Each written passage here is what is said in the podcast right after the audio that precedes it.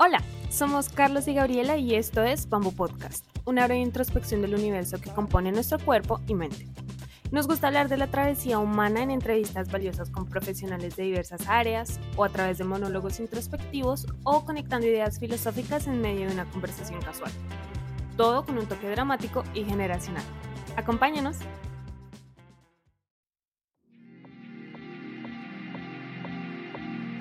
¿Y yo por qué estoy tan angustiada? ¿Y por qué sueño todo el tiempo con esto? Ya no digas que estás soñando repetidamente con una persona, viva o muerta. Hay algo que resolver ahí, sí o sí. Si te liberas de eso, pues lo vas a resolver. Tú tienes un terapeuta eh, y tu terapeuta, tu mejor terapeuta, es tu inconsciente. Tu inconsciente siempre va a llevarte de la mano y te va a llevar sobre los mejores caminos. Lo que no sabemos es escucharlo, porque lo juzgamos, porque no interpretamos adecuadamente, ¿sale? Entonces, tu inconsciente te va a mostrar con símbolos, con ideas, te muestra un animal, pues vas y buscas que tótem es ese. A ver, yo porque sueño mariposas, ¿qué significarán para el inconsciente? Y San Google, pues tiene todas esas, sueña en números, hay quienes ya empiezan a codificar numeraciones, eh, pues eh, tú empiezas a guardar la información, a bajar la data. Hola, soy Carlos. Hola, soy Belén y bienvenidos al segundo episodio de esta cuarta temporada de Bambú Podcast. Luego de dialogar con Mayra sobre la ansiedad y sus diferentes definiciones en el episodio anterior, quisimos abordar una faceta de la mente pues aparte, ¿no? Una introducción al mundo de los sueños y la evolución hacia los sueños lúcidos. Y para hablar sobre este tema hoy nos acompaña Tania Ramón, ella es licenciada en psicología y especialista en bioreprogramación, es fundadora del Centro Quantum, el cual consiste en un equipo de profesionales en el campo de la conciencia que se expresa a través de la mente y de las emociones para desarrollar una mente clara y un equilibrio emocional. Tania es consultora, conferencista y host del podcast Despertar Quantum, donde más de 500 episodios ha desarrollado temas sobre autoconocimiento, teoría cuántica, metafísica y psicología. Y bueno, sin más preámbulos, bienvenida Tania y es un honor que estés con nosotros para hablar sobre este mundo de los sueños que es bastante interesante y que tiene muchísimo por explorar. Al contrario, Carlos Belén, encantada, muchísimas gracias. Yo soy la honrada de que tengamos más espacios para hablar de estos temas maravillosos. Gracias. Tania, ¿cuál es el funcionamiento de los sueños a nivel cerebral y por qué se sienten tan reales algunos? Mira, Belén, eh, el tema de los sueños es algo que ha sido explicado desde que el ser humano existe, es decir, todos soñamos. Todos soñamos, eh, seamos conscientes de ello o no, es parte del funcionamiento de, nuestra mente. Hasta este punto voy a hablarle solamente de lo que es mente. Mente es un software, mente es intangible, no pertenece al plano de la materia. Vamos a decir que nuestra mente no está en una dimensión sólida y material, como es este concepto de nuestro cuerpo físico. Entonces el ser humano ha soñado siempre eh, de los sueños ya hablaba Aristóteles, de los sueños ya hablaba eh, Galeno, que fue el médico, el primer médico griego, ¿verdad? Es decir, los sueños han constituido siempre una interrogante enorme. Entonces, todos soñamos, todos soñamos, pero el sueño no está solamente como parte de ese estado en el que la persona está dormida y cambia su onda cerebral. Entonces, ¿por qué se, se, sienten tan reales unos de ellos? Claro, porque depende del el nivel de onda cerebral en donde se esté viviendo el sueño y de la información que nuestra mente inconsciente quiere traernos de regreso, ¿verdad? Eh, todos los sueños, como, como en varias metodologías se refiere, sobre todo los budistas que hablan mucho de Maya, de que esto es un sueño. Eh, cuando tú estás soñando, la única realidad que tienes es esa, el sueño. ¿Verdad? Y no puedes distinguir que no sea real ahí. Y cuando estamos aquí en vigilia, lo que le llamamos vigilia, onda cerebral beta, pensamos que esto que existe alrededor de nosotros es lo único que hay. Entonces, ¿qué es lo que vas a soñar? Lo que tienes en este lado de la materia, lo que tienes en este lado de la información cuando estás despierto en vigilia, pero también a partir de los sueños lúcidos y viajes astrales empezamos a descubrir un mundo que no pertenece exclusivamente a lo que vivimos aquí en este plano de la materia. Y ahí está lo interesante. Y eso, eso plantea una, una hipótesis que justamente habla el budismo más o menos de eso, que, que tanto los sueños como lo que es el, estado de vigilia son, son una ilusión, o sea, que ambos son como una representación inconsciente de, de, de algo muchísimo más, más profundo. Eh, y, por ejemplo, en esta orden, en, este proceso inconsciente, eh, a veces en los sueños hay sueños muy em, repetitivos. Por ejemplo, el estar escapando, corriendo eh, de algo, que se nos caen los dientes. Ese sueño, yo tuve una época que tenía ese sueño y es horrible esa sensación porque lo sientes muy, pues, muy real. Eh, o inclusive que uno está cayendo, o sea, que como que caes de un, de un precipicio de, o de algún lugar. ¿Cómo, cómo la, mi ¿cuál es, eh, o sea, cuál es la razón de esto? O sea, el inconsciente decías hace un rato que es como la manifestación en, este, en este plano. Entonces, ¿por qué estos sueños sean tan repetitivos y qué es lo que tal vez nos quiera decir el inconsciente? Claro, mira, es muy importante, Carlos, con la pregunta que, que nos planteas, que primero que nada entendamos que la mente nunca para, la mente no se duerme, la mente no descansa. Vamos a decir, al no tener un cuerpo biológico, la mente no tiene cansancio. La mente siempre está despierta. Y por eso la vamos a diferenciar en mente consciente y mente inconsciente. Conscientemente, yo tengo que irme a dormir porque son las 11 de la noche o lo que sea. Entonces, yo, mi tiempo está en mente consciente y me voy a dormir. Pero entonces es ahí donde actúa la mente inconsciente. La mente inconsciente, y básicamente esto ha sido la fundamentación del estudio de los sueños de Freud, de Jung, de todos estos enormes mentes del siglo XX que nos han acercado mucho más hacia la interpretación de los sueños, y nos dicen que la mente inconsciente es este software que trata de reajustarse, reacomodarse, trata de reestructurarse mientras tú estás biológicamente dormido. Entonces, al resetear toda esa información que traemos cuando estamos dormidos, es donde la mayor parte de las personas en este plano humano tienen eh, una referencia de un sueño común.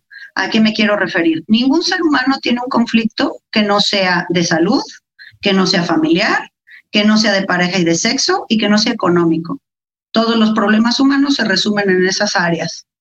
Entonces, por eso decimos que tenemos esferas de inconscientes colectivos son esferas de información, así como este cubo de Metatron tiene aquí unas esferas conectadas con otras, pues imagínate que sí son Wi-Fi, esferas de software, en donde hay muchas personas que comparten el mismo conflicto, la misma información.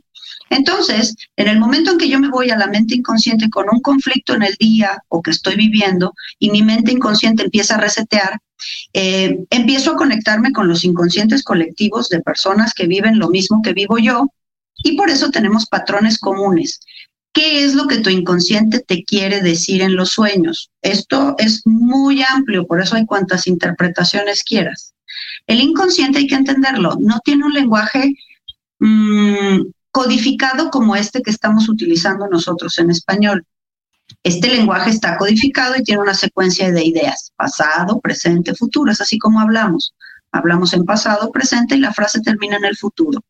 Es así como está codificado nuestra línea de pensamiento. Pero, Carlos, el inconsciente es otro boleto. El inconsciente solamente ve en símbolos, íconos. Tiene que darte un significado. Por eso te muestra elementos diversos para que tú conectes con la información. Es decir, solito el inconsciente a nivel de esos símbolos y de esas emociones que soñamos se está reacomodando. ¿Entiendes? Por eso es que decimos que suena ilógico lo que soñamos. Claro, para una mente consciente, en vigilia y para un lenguaje codificado, pues que tiene que ver que yo hubiese visto en mi sueño a mi maestra del kinder, que ya ni me acordaba quién era ella, pero en mi archivo inconsciente sí está guardado. Pero en el campo cuántico y en los inconscientes colectivos esa información sí está. Entonces, ¿qué pasa cuando nosotros tenemos estas sensaciones muy comunes, ¿no? Que me miran desnudo, que se me caen los dientes, que estoy, eh, tengo ganas de orinar, tengo ganas de, de, hacer del baño y no tengo dónde hacerlo, entonces me siento expuesto. Al final siempre vamos a tener que observar cuál es la emoción que te queda de esa visión que te da el mundo onírico, ¿verdad? Se nos caen los dientes, generalmente hablamos de las indecisiones, esas decisiones que tengo que tomar, no puedo atrapar el bocado, no puedo tomar con fuerza esa decisión, o no sé si decidir esto o no, entonces empiezo a sentir que mis dientes no tienen la capacidad de tener la presa, ¿verdad?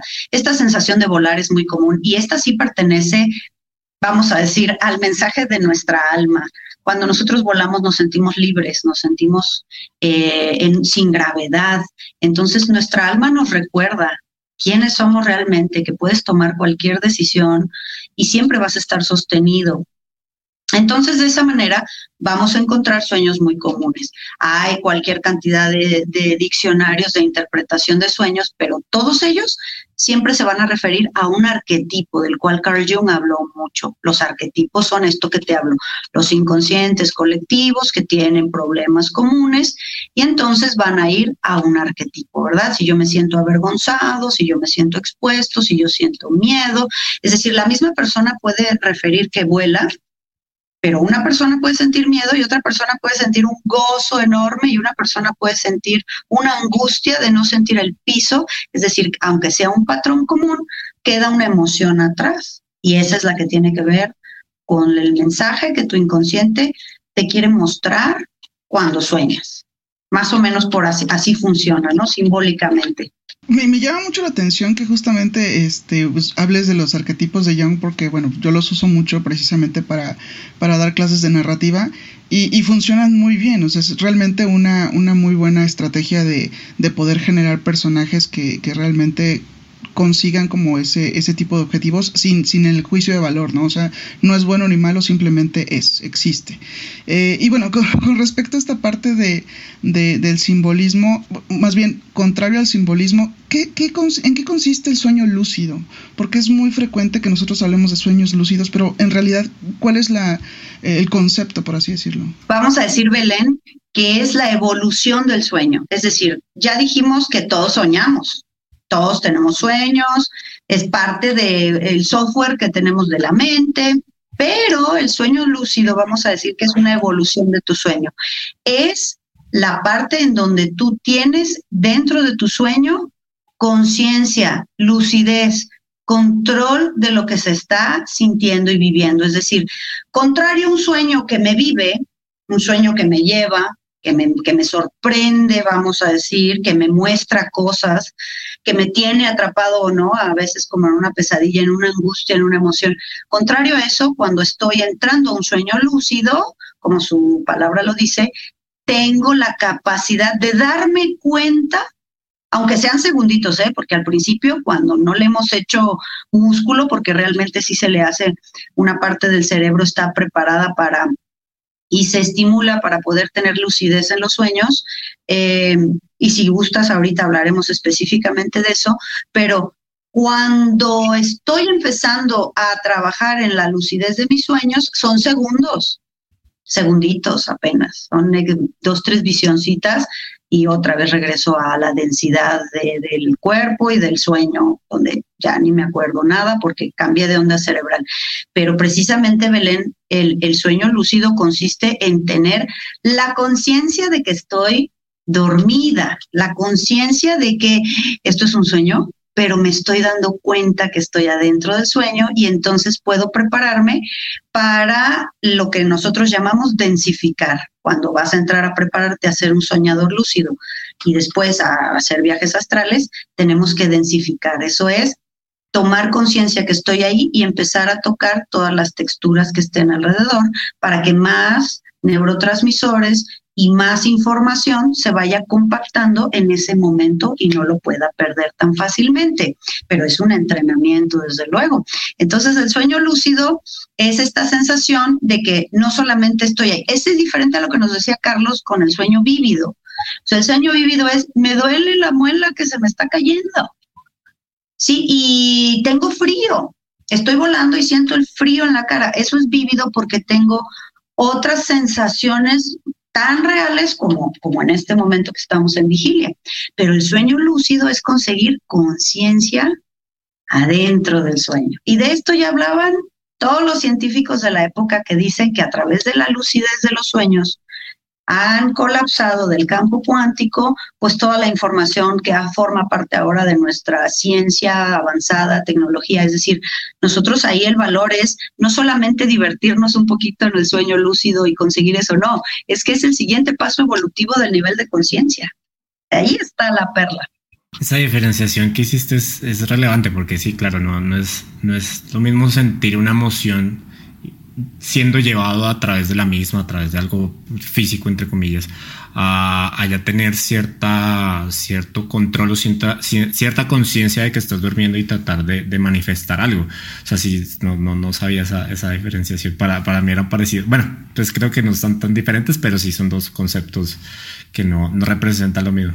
Es por eso, corazón, que lo interesante es que el sueño lúcido no empieza dormido, el sueño lúcido empieza aquí, en vigilia, en donde te vas a empezar a preparar para empezar a darle a tu, a tu, a tu cerebro, eh, que es, simplemente nuestro cerebro es, eh, es un dispositivo cuántico maravilloso, es una caja negra, es una tarjeta que tiene un montón de controles y que los tenemos dormidos.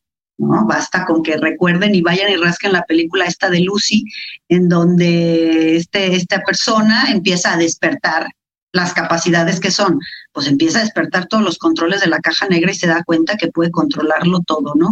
Estamos conectados ya aquí. Entonces el sueño lúcido empieza, empieza aquí, empieza en el concepto de las texturas, en el concepto de los sabores, en el concepto del tiempo, porque esa información la has archivado eh, en una vida biológica. Cuando damos el paso a la parte lúcida, es cuando vamos a llevar ahora mi misma información a un campo de dimensión inconsciente. Eso, es, Sabes que hay un estudio maravilloso que hizo un, científico con el tema de los sueños lúcidos, en donde eh, en, el momento en el que estás dormido, en el sueño lúcido, perdón, en general en el sueño, se llama etapa REM y es la última etapa del sueño. Nosotros tenemos ciclos de sueño de 90 minutos. Nadie duerme a pierna corrida seis horas, siete horas. Eh, no es cierto. Tenemos micro despertares cada 90 minutos. ¿Qué es un micro despertar? Pues que me siento incómodo, que me acomodo, que me tapo o ya que me paro al baño, pues, pero no necesariamente estás consciente otra vez, pero hay un movimiento en tu cuerpo, te reacomodas, te tapas, te acomodas la almohada, eso es un micro despertar. La última etapa de los 90 minutos, esa se llama fase REM y es exactamente donde hay un movimiento intenso de los globos oculares y es ahí donde estamos soñando. Entonces, el concepto temporal es decir, el tiempo en el sueño y el tiempo en vigilia no es igual, porque son dimensiones distintas. Yo puedo decir, es que me pasé toda la noche soñando con, no, son, en este tiempo son minutitos, segunditos, minutitos, pero la experiencia eh, se expande. Entonces, este estudio que hizo un científico bien interesante codificó con soñadores lúcidos el movimiento de sus globos oculares. Entonces tenían un dispositivo en donde con los ojos cerrados pues están moviendo intensamente los ojos, que es cuando sueña. Entonces marcó una clave siete veces a la derecha, siete veces a la izquierda, para que me indiques que estás ya dormido lúcido, pero en onda cerebral profunda, en alfa delta, porque ahorita estamos en beta, en una onda cortita por eso estoy consciente. Pero el conseguir entrar en ese sueño donde todo el cuerpo, el metabolismo, todo está dormido, pero yo estoy consciente. Entonces en laboratorio se ha hecho ese estudio en donde le indicaron, ahora sí en esa etapa REM, y manda el mensaje a la persona y dice, estoy consciente. Aquí estoy, te estoy mandando el mensaje hacia el mundo 3D de la densidad. Entonces los sueños lúcidos han sido estudiados ya ahora científicamente y qué qué curioso, vamos a decir, Belén, Carlos, que de esto no haya programas de televisión abierta y publicaciones.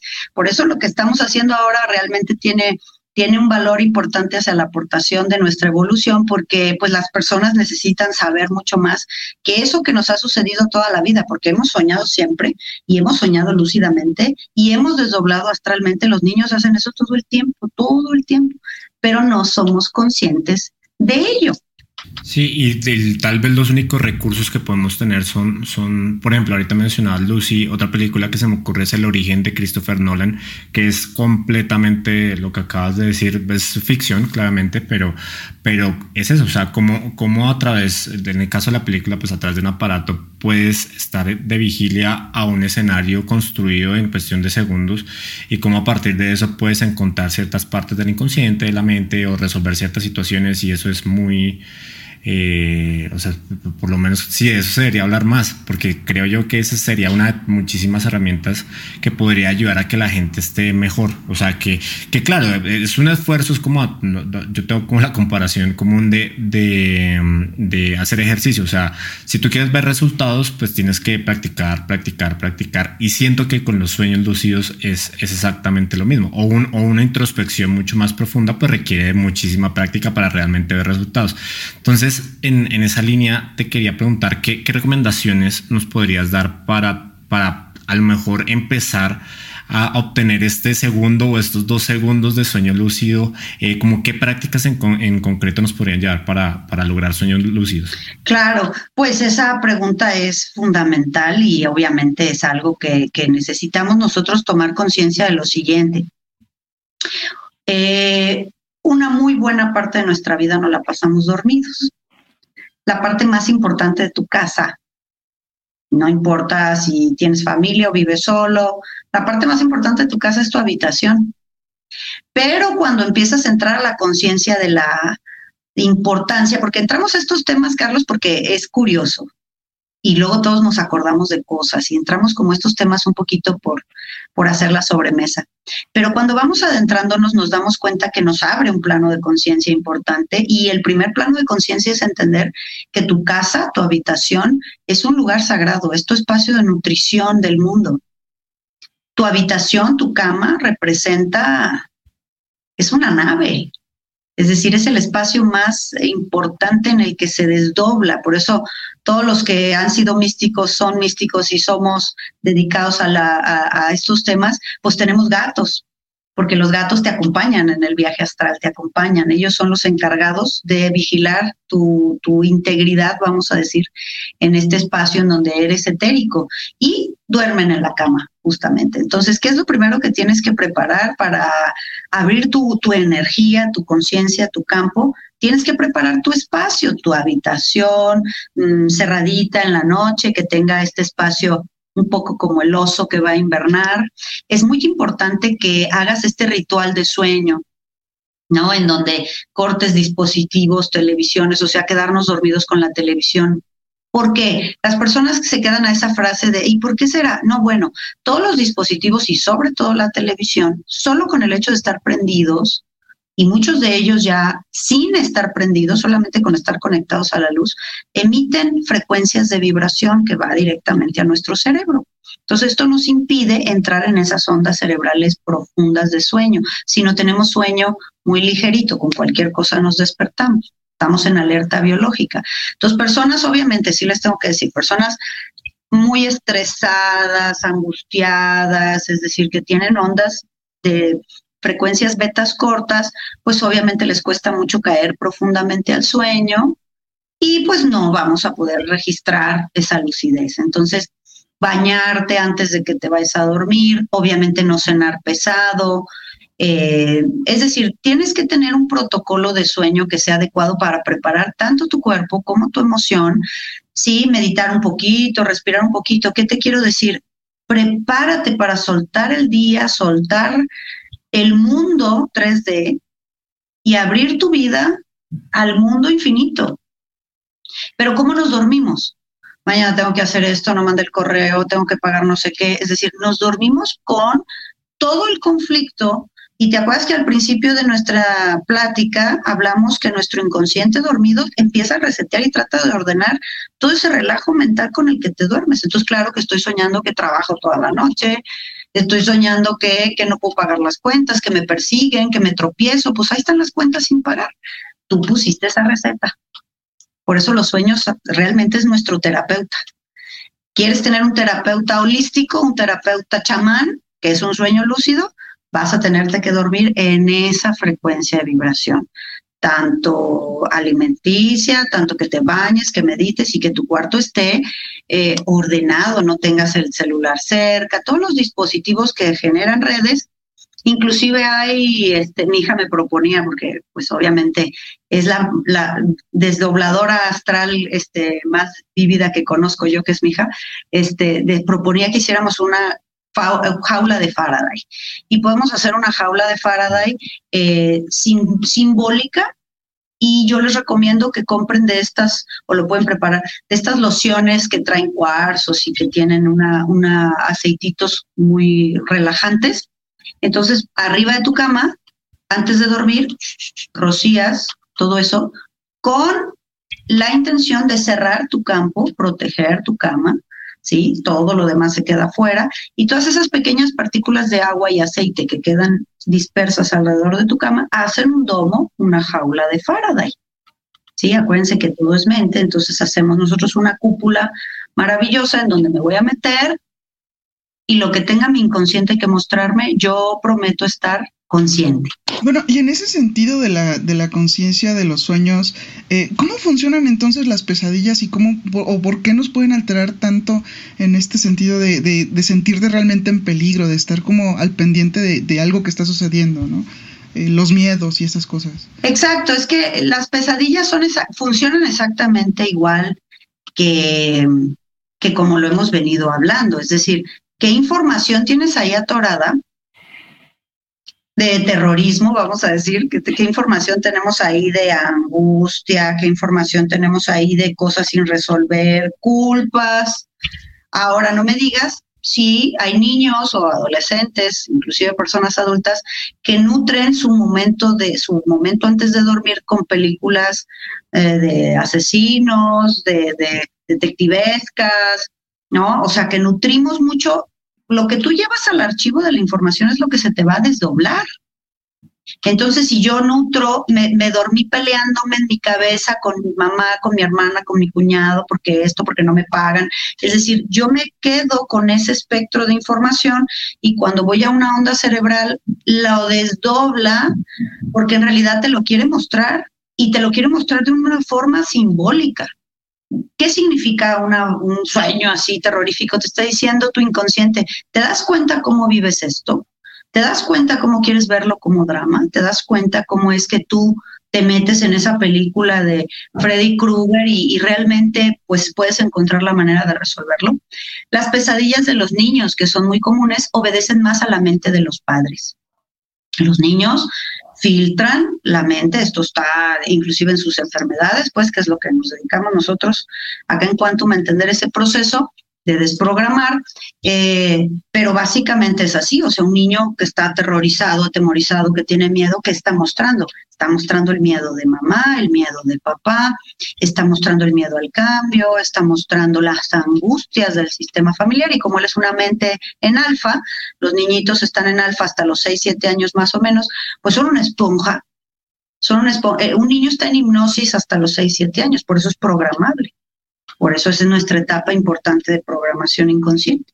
Entonces, exactamente igual funcionan, Belén, los, los sueños feos, vamos a decir los sueños que no son agradables, al final nos vamos a quedar con la emoción.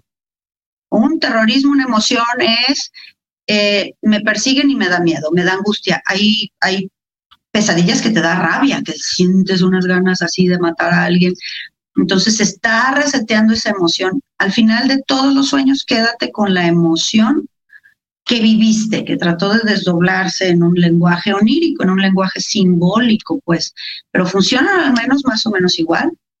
Tú estás peleando. Y la, la emoción, porque por ejemplo, no sé, soñar con algún ser querido, una expareja o, o amigo o cualquier persona, eh, a veces, o por lo menos desde mi, desde mi experiencia, me pasa que me quedo mucho con esa situación. O sea, como que la, la recreo, me pasa que en el día quedo pensando, pero quedo, me quedo pensando más en la, en la situación que en la emoción.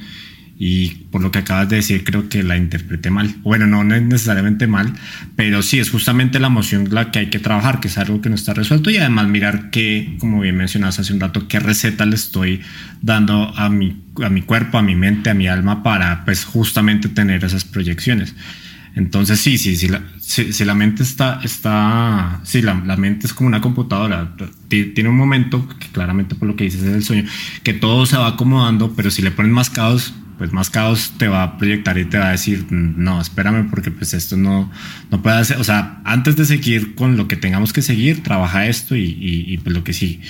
Em, Quiero comentar, Carlos, perdón, que sí, eso es muy importante. Nosotros tratamos de, de codificar los sueños desde la perspectiva de vigilia, es decir, quieres encontrarle una lógica en función de una onda cerebral beta corta, que es ahorita adultos despiertos, como nos escuchan, estamos en onda beta corta.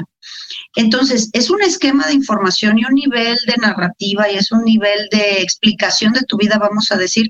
Y entonces, ese esquema de discurso inclusive temporal, pasado, presente, futuro, pero es que esto fue antes, pero es que esto no ha pasado.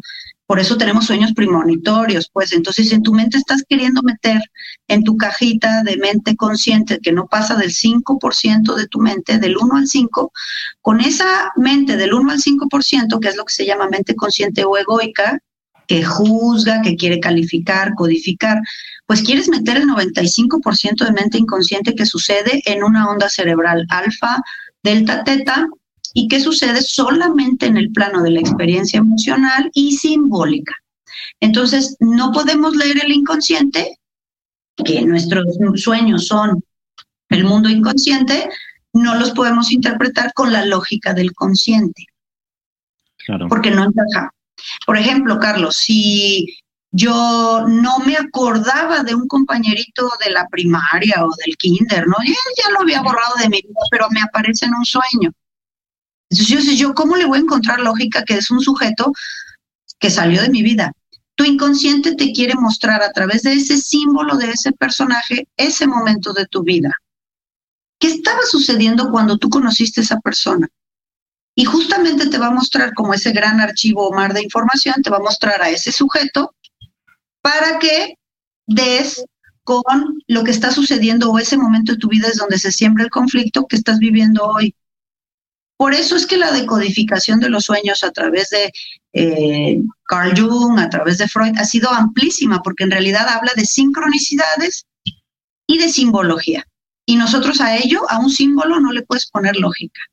Sí, no, porque no, sí, no, el, un símbolo no, y además que creo que es algo muy personal, ¿no? O sea, no, no puede, no hay como una tabla donde uno diga, bueno, soñé es esto más esto a esto, o sea, no hay ninguna codificación ahí que valga ni ninguna fórmula. O sea, imagínate que sueñas que prendes un Cristo. ¿Qué lógica le puedo yo poner a eso si soy sumamente católico, verdad? Entonces, bueno, ¿qué simbolizaría la transformación de mi parte espiritual en donde tengo que retar a mi familia y aparte me da mucho miedo? Claro tengo que tener permiso de pensar diferente. Mi inconsciente está tratando de resolver eso. Pero si yo voy por la lógica, yo digo, no, pero eso es pecado, qué miedo, que piense que yo sí, yo sueño eso, ¿verdad? Te das cuenta que por eso no se le podría poner un juicio eh, de la mente consciente, porque nos vamos a atorar, nos vamos a atorar como la rueda del hámster tratando de entender. Hay personas que me preguntan aquí, oye Tania, pero yo por qué sueño lo que va a pasar? Claro, eso es una facultad de muchas personas, porque cuando nosotros soñamos vamos al campo cuántico, o sea, nuestra energía al ser intangible, vas al wifi del universo, vas al campo unificado y ahí están todos los tiempos, ahí está toda la información. Tú puedes colapsar ese cable y puedes eh, traer esa información del pasado y del futuro. ¿Entiendes que si soñamos para atrás, también podemos soñar para adelante? Lo que pasa es que nos da miedo. Sí, porque son, son potenciales, son patrones que, que es, es, un ejercicio que se puede hacer claro, no, volvemos al punto, no es como un tema consciente, pero si uno analiza ciertos patrones, pues hay ciertas circunstancias que se puede dar y si uno tiene esa sensibilidad mental y sí, mental, pues seguramente se va a dar, porque sí, a mí me ha pasado eso, que he conocido gente, a mí particularmente a mí no, pero gente que se sueña, no sé, por ejemplo, van a robar, robar el celular y le roban el celular, o no sé, me va a salir este negocio y le sale este negocio. Entonces son, son potenciales que creo que hay que tener cierta sensibilidad para identificarlos. Puede ser cierta claridencia a lo mejor, pero no en un sentido tan esotérico, entre comillas, sino que, como tú dices, está, te conectas al wifi del universo, de, de, toda esta masa increíble, y ahí entonces conecta los patrones y puedes identificar o ver ciertas cosas. Y eso pues, me llama mucho la atención. Fíjate que diste con una frase bien interesante, Carlos, porque nosotros pensamos todavía en el siglo XXI que la división, que es nuestra mente newtoniana, la división entre la mente esotérica, metafísica, está separada de la, o sea, nuestra mente holística está separada de nuestra mente científica Y realmente la física cuántica viene a ser la unificación absoluta de entender que eh, la ciencia y la conciencia convergen en la energía. Entonces, claro que eso es un factor de mediunidad, claro que es un factor de clarividencia, clariaudiencia, clarisintiencia. Hay personas que podrán sensar, ser muy sensibles, y personas que son una piedra, no sienten nada, pero sueñan. Entonces ahí está eh, su desarrollo de humano de 5D, de 6D, ¿no? Entonces es una facultad que reside en el cerebro humano, pero que consiste en un desarrollo personal. Yo como les digo, tanto con los sueños lúcidos como con los viajes astrales y con todo lo que se ha hecho, también les puedo sugerir una película que me encanta con eh, la eh, explicación de la vida de Ramanujan, eh, el, hombre que descifró el universo. A la fecha, este matemático hindú, es, eh, la biografía de esa película es extraordinaria para que la puedan buscar. Mm, Stephen Hawking fue el único científico que pudo tomar las fórmulas de Ramanujan y descifrar los agujeros negros, cuando Ramanujan las había descifrado a principios de la Primera Guerra Mundial. Es decir, él, reportaba, como lo hizo Tesla, como lo hizo Einstein en su momento, él reportaba soñar con una deidad hindú, porque era un chico hindú eh, que era correspondía con su arquetipo, con su inconsciente colectivo, entonces él refería que soñaba con esta diosa que le desdoblaba las fórmulas matemáticas. Entonces, cuando en Cambridge le preguntaban que cómo es que había llegado a esta conclusión, él decía, pues la soñé y, y pues tiraban de loco, pero ahora esas fórmulas todavía en su mayoría no han sido descifradas, estaban demasiado adelantadas a su época.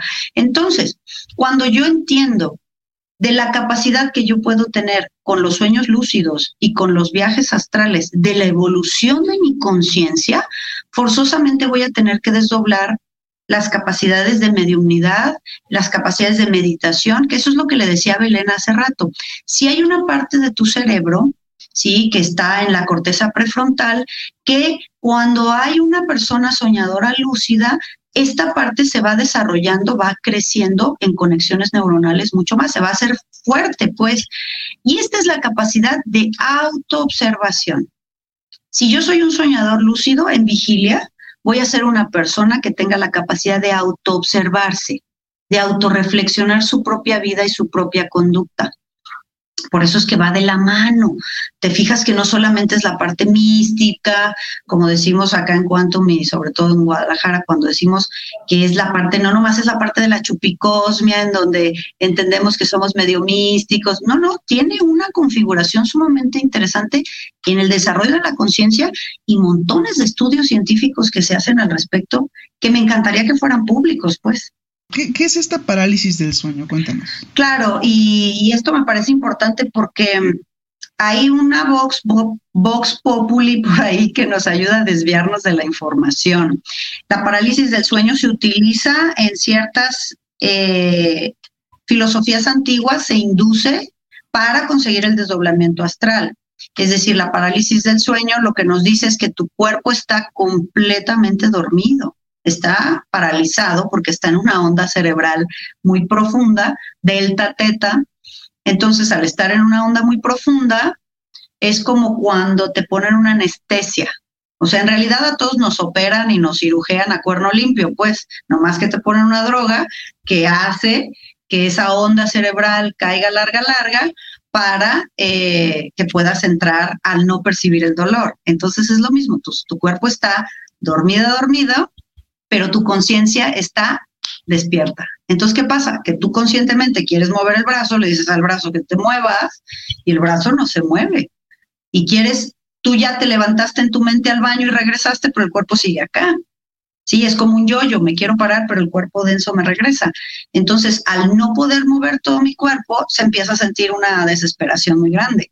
Es donde dicen que se me subió el muerto, ¿verdad? Y que no me deja moverme. Pero no, es una parálisis del sueño y ustedes pueden aprovechar. Es exactamente esa es la puerta para irte a un viaje astral, es para desdoblarte y salir. Pero pues siempre está el miedo biológico por supervivencia. No te va a pasar nada, no te vas a morir, no se te va a subir el muerto lo que tienes que hacer es prepararte y entender en ese momento que esa es la puerta exacta para lo que quieres ir a conseguir y simplemente empiezas a respirar, respirar para que las ondas, tanto del cerebro como del cuerpo, se vayan empatando, porque están desfasadas, pues por eso el cuerpo no te obedece. En, términos generales, todo el tema del sueño, de la parálisis del sueño, pues. A mí me queda, me queda una duda respecto a, por ejemplo, eh, dos cosas. Una, los, cuando nosotros soñamos, eh, hace un momento, al, principio mencionabas que nosotros mencionamos, eh, perdón, soñamos con la mente, que no es algo material, o sea, que, pues, o sea, bueno, no es, no es como por lo menos lo, lo conseguimos la mente.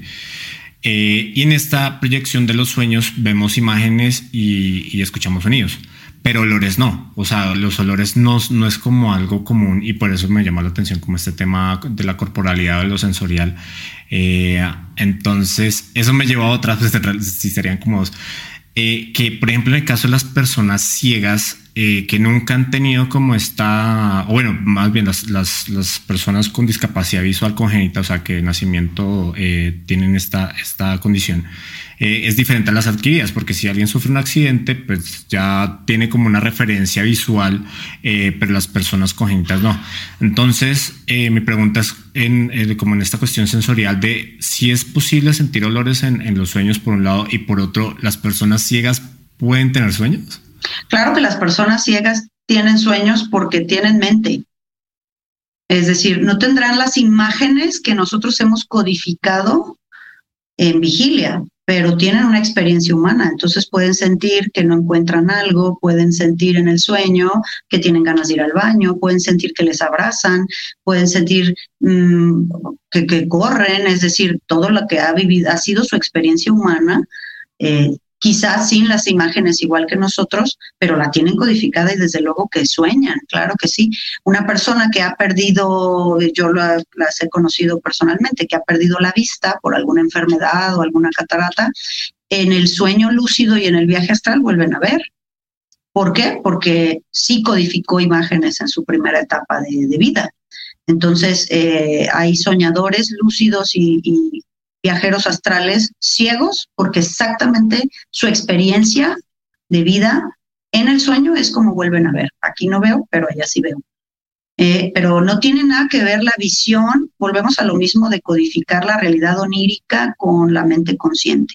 O sea, si yo aquí no veo adentro del sueño, no veo, mm, pero, pero vivo, vivo la misma experiencia que puedo vivir eh, vamos a decir, este, por ejemplo, te lo cambio, Carlos, nosotros en los sueños hablamos, codificamos lenguaje, ¿verdad? Entonces dice que cuando sueñas algo pues tú, que hablas otro idioma, si tú sueñas en el otro idioma, significa que lo aceptó tu inconsciente, está codificado hasta el inconsciente, soñar en inglés, soñar en francés, si quiere decir que ese idioma ya está codificado también hasta allá.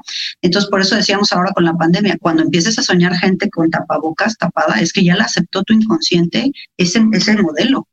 ¿Sí? Entonces, ¿qué quiere decir? Que todo lo que está ahí, o sea, si, si hay una persona muda, eh, no sueña y no sueña que le hablan, ¿sí? Aunque no lo pueda, o sea, es, su experiencia de vida es lo que se sueña, no solamente imágenes.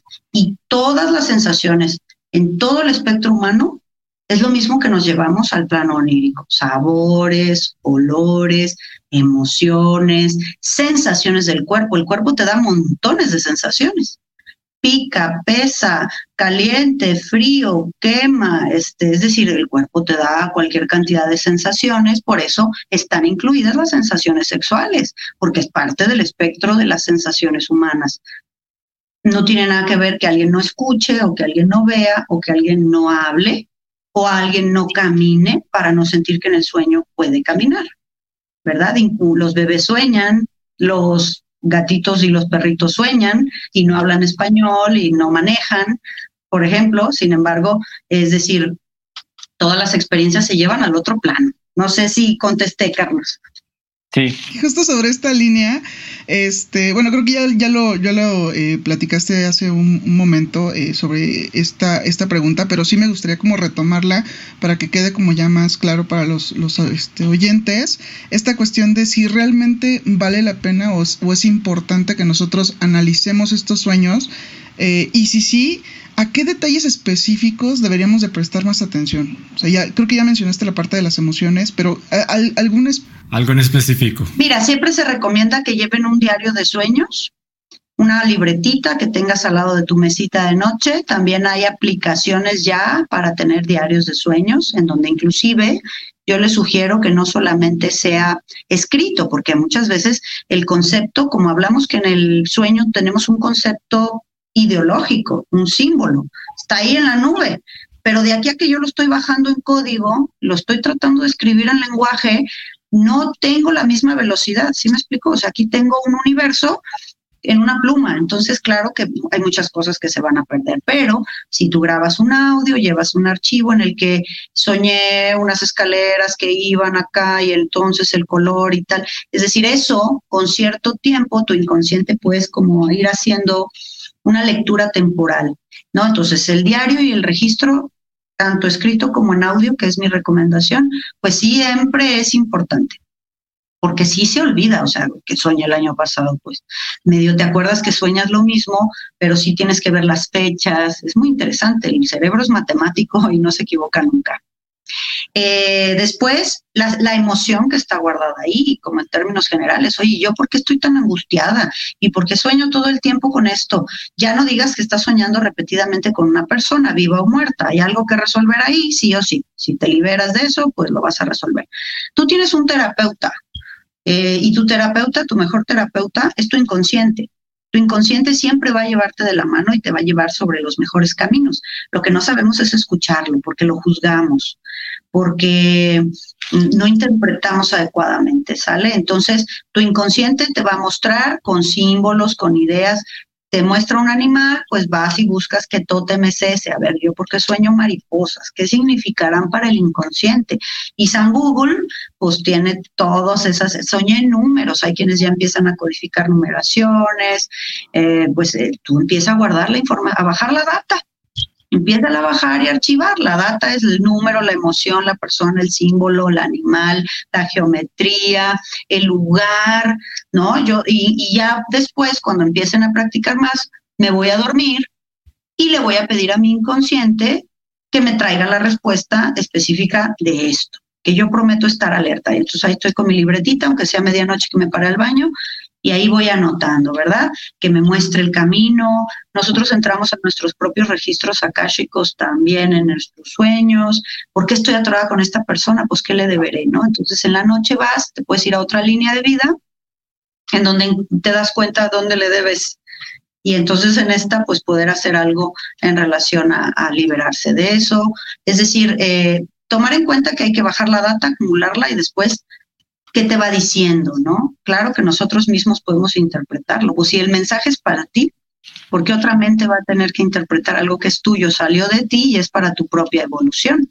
Y agregaría solamente la, la, intención, que bueno, que creo que es lo que dijiste. O sea, por ejemplo, si uno se despierta a medianoche y anotar, pues que eh, decirle al inconsciente tal cual, quiero intencionar esto para comprender tal asunto o tal situación o tal circunstancia y creo que eso ayuda a, manifestar y, lo que dices sobre, sobre esta idea del, del, tótem y cómo el inconsciente pues usa estos símbolos eh, y que además pues es nuestro mejor terapeuta, pues es como una búsqueda hacia el interior que a veces parece como olvidada, ¿no? O sea, porque pues simplemente por la vida diaria, la vida cotidiana, el caos y demás, pues simplemente estamos en automático, pero no hacemos esa búsqueda y el inconsciente siempre está ahí recordándonos eso.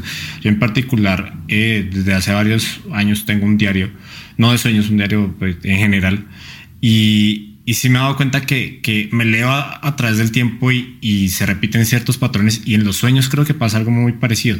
Entonces, si uno no lleva, si uno no baja la data, si uno no, no, no la hace consciente y uno no, no procura por lo menos tratar de entender qué es lo que uno está sintiendo y pasando, pues uno va a seguir en automático toda la vida y no va a pasar ningún cambio ni una mayor transformación. Y eso creo que finalmente es como lo, lo interesante de, de, todo este tema que acabamos de, de, desarrollar y que tú nos iluminaste bastante. Eh, pero bueno, cerrando un poquito el, el episodio eh, con nuestra pregunta, nuestra pregunta Bamboo Podcast, nos gustaría preguntarte ¿Qué impacto quisieras dejar en tu entorno con lo que haces a diario, desde tu profesión, desde todo el, el trabajo que haces en el Centro Quantum? ¿Cuál es el impacto que te gustaría dejar? Qué bonita pregunta, Carlos, eh, Belén. Muchas gracias. Eh, yo creo que todos somos mejorables, todos somos perfectibles, todos somos sujetos en crecimiento y en evolución.